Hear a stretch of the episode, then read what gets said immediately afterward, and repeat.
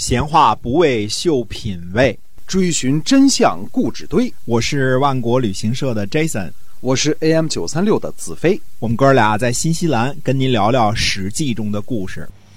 各位听友，大家好，欢迎收听由新西兰万国旅行社的 Jason 为您讲的《史记》中的故事啊。我们万国旅行社，我们主业是搞旅游是吧？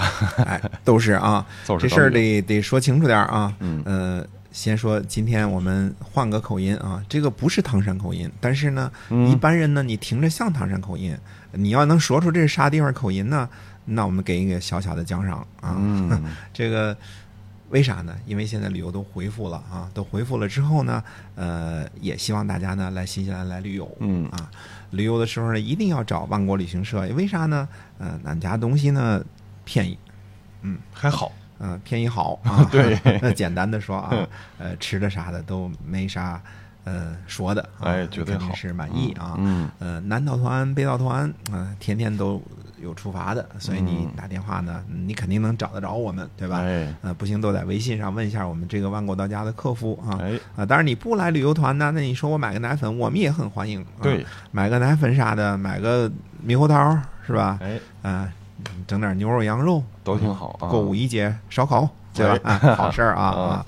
呃，那么接着还是讲《史记》中的故事啊。嗯嗯，呃，这次呢，我们讲一讲荥阳和成皋的正面战场。啊我们上回呢说了韩信攻占赵国的事情啊，这次呢再说说刘邦在荥阳与项羽交锋的正面战场。嗯呃，就在陈平实施反间计干掉范增左右的这个时候啊，也是韩信在北方战场上高歌猛进的时候，荥阳呢已经陷入了苦战。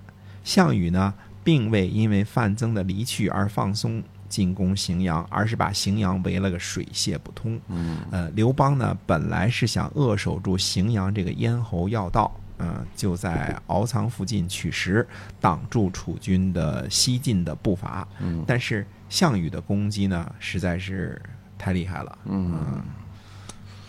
这个尽管说范增走了，项羽也没有采纳刘邦从荥阳分割天下的建议。哎，荥阳以西呢，呃，地形开始渐高啊，山地丘陵开始多了，黄土高原，对吧？嗯那荥阳以东呢，地势很平坦。中国的地形呢，西高东低，从西往东攻打呢，叫做高屋建瓴水啊。嗯呃，像房顶上面往下这个这个流水这个意思啊，叫高屋建瓴啊。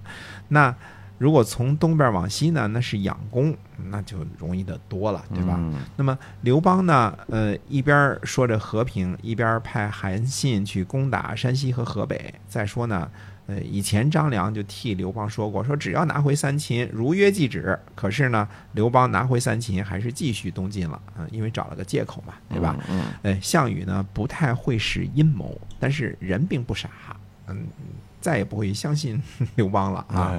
嗯，呃，所以这时呢，呃，刘邦、项羽其实都明白了，这是一场呢不死不休的游戏。嗯，那上次你这个说过，就是项羽和刘邦打大小打了七十多仗，大多都是在荥阳啊、成皋附近打的。哎，是的啊，呃，除了靠近敖仓啊这个粮仓之外呢，主要因为这里呢是东西交通的要道。嗯呃，我们有必要呢把这里的几个地方呢再跟大家稍微的说道说道啊。嗯首先呢，从东往西数顺序呢是荥阳、广武，然后呢是天然的界限泗水啊，嗯泗水关因此而得名。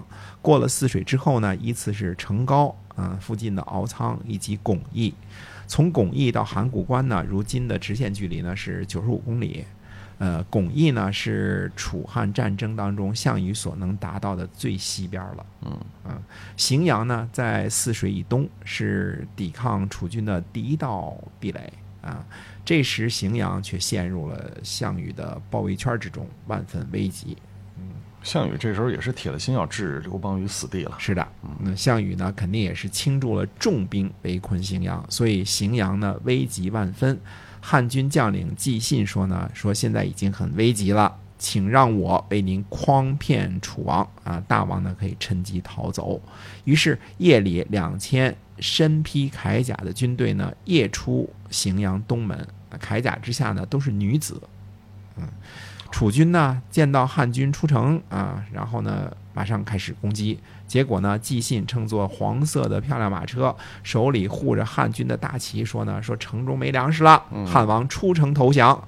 楚军都山呼万岁啊！这个太激动了啊！嗯，今年累月的攻城打仗，士兵呢早就生出厌战情绪了。现在呢又听说汉王投降，那这场战争也该结束了，对吧？大家都想去东门呢看看汉王刘邦长得是个啥样子，于是呢纷纷往东门涌去。嗯，刘邦呢就趁着这个空档，带着十几骑从西门逃走啊，逃进了成皋城。这也算是金蝉脱壳是吧？哎，是的。那刘邦呢，就此逃出升天。但是纪信呢，呃，肯定是被查问了出来。嗯嗯，项羽就问他说：“汉王呢？”纪信说：“汉王早就逃走了。”嗯，项羽气的呢，把纪信给烧死了。纪信啊，之前只在鸿门宴中出现过一次，感觉呢是刘邦的贴身侍卫。呃，为了掩护刘邦逃出围城，用自己的性命诠释了忠诚。啊，当然，他的后代呢也被刘邦封侯，啊，给予优厚的待遇。嗯，这个计策很妙啊，因为知道这士兵听到刘邦投降，肯定就会很好奇的往东门涌嘛，去看哈。嗯，是的，呃，不只是包围荥阳的士兵啊，就连将领们也未能免俗。呃，关键是呢，刘邦一旦投降，楚汉战争就结束了，当兵的呢也不用在前线厮杀了。呃。夜里人都睡得迷迷糊糊的，突然间听到这事儿呢，都是按照本能去行动的。也就这么一眨眼的功夫，就让刘邦趁机给润了。嗯，刘邦逃走前呢，让周柯从公与魏王豹一起守荥阳。魏王豹是熟人了啊，从公呢不知道姓字名谁，但是周柯呢就可以说一说了。这个柯呢是苛刻的苛啊。那这周柯是谁啊？周柯呢是刘邦起兵时的老乡。嗯，担任秦朝的泗水族史，《史记》中记载啊，萧何是沛县的县令史。在秦朝呢，令史和令佐都是最低级的官吏，嗯，俸禄呢标准是斗十。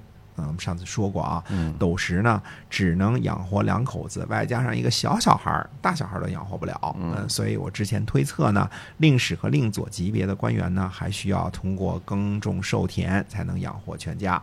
如果按照后来汉吕后时期的二年律令来判断呢，担任县令史是要考试的，而且是考试第一名，就是其他的考试及格的有。有资格担任史，但是第一名呢担任县令史，就是，呃，考不及格的您就回家接着复习啊，再考啊。而考试第一的这个县令史呢，应该算作三位长吏之下呢数一数二的有权势的官吏啊，绝对不是普通的令史啊。这个呃要分辨清楚。《史记》呢在描写萧何的时候说呢，使用了什么词呢？叫做主吏员。啊，这个就类似文官之首的这个说法。主力的意思呢，就是带领管理嘛，对吧？呃，应该是有志乘车、有志误乘车这个头头啊，呃，负责管理管理的，呃，很可能是县令、县尉和县城三位长吏之下呢最重要的人物，肯定不是斗石的办理具体事务的小官儿啊。哎，我们这说周柯呢，怎么说到萧何了？哎，呃，是要说周柯的，但是先说萧何啊，因为周柯担任的这个泗水郡族使呢。差点就给了萧何了，因为萧何怎么样呢？文无害，文无害，也就是处理公文的能力极强。泗水郡郡监呢就想从沛县呢借调萧何，让他去呃担任泗水郡的郡族史，但是被萧何拒绝了。郡族史呢就是在郡里任职的，类似县里的。县令史啊，那与沛县呢是两套体制，虽然都是在沛县办公啊。如果秦朝呢也实施如同吕后时期的考试制度，那么周科呢也应该是考试拔尖的那种人。在简读当中，我们读到呢，秦后期郡守、郡丞、郡监与郡卒史，听着啊，这四个人：郡守、郡丞、郡监与郡卒史。都是要由御史大夫任命官职的。御史大夫是什么人呢？是代替皇上行使权力的。啊，基本上可以看作是这个我们说这个郡卒史啊，基本上可以看作是郡里的第四把手。嗯啊，嗯，再低级别的官吏呢是谁呢？是由由丞相负责任命的，这就低了一级了，不是不是御史大夫了。啊所以周科在秦朝呢也算是高级别的官员了，呃，管理泗水郡的文案工作中的老大。那跟着刘邦起义，是否得到刘邦的赏识了？呃，周科担任的是汉的御史大夫。嗯，汉现在也建制啦，是吧？也有了这个太子，有皇帝了，对吧？也是那个什么，他也有御史大夫。那御史大夫，我们说了，这个是直接通天的官职，是代替皇上行使权力的，它是一个象征。因为皇上不太忙嘛，不可能事事嗯清宫嘛，对吧？呃，在朝堂中的职位呢，应该还高于丞相。所以刘邦出逃荥阳的时候呢，让周科和从公以及魏豹担任守护荥阳的领导啊。那么，呃，刘邦一走呢，周克就对从公说了，说反叛国家的这个国王啊，很难跟他一起守城。于是呢，就把魏王豹给杀了。呃，刘邦逃出荥阳的时间呢，应该是汉三年的大约是三月吧。然后呢，呃，杀魏豹呢应该是四月。那转眼间呢，到了八月，呃，项羽呢就又回头把荥阳给打破了，嗯，抓了这个周克。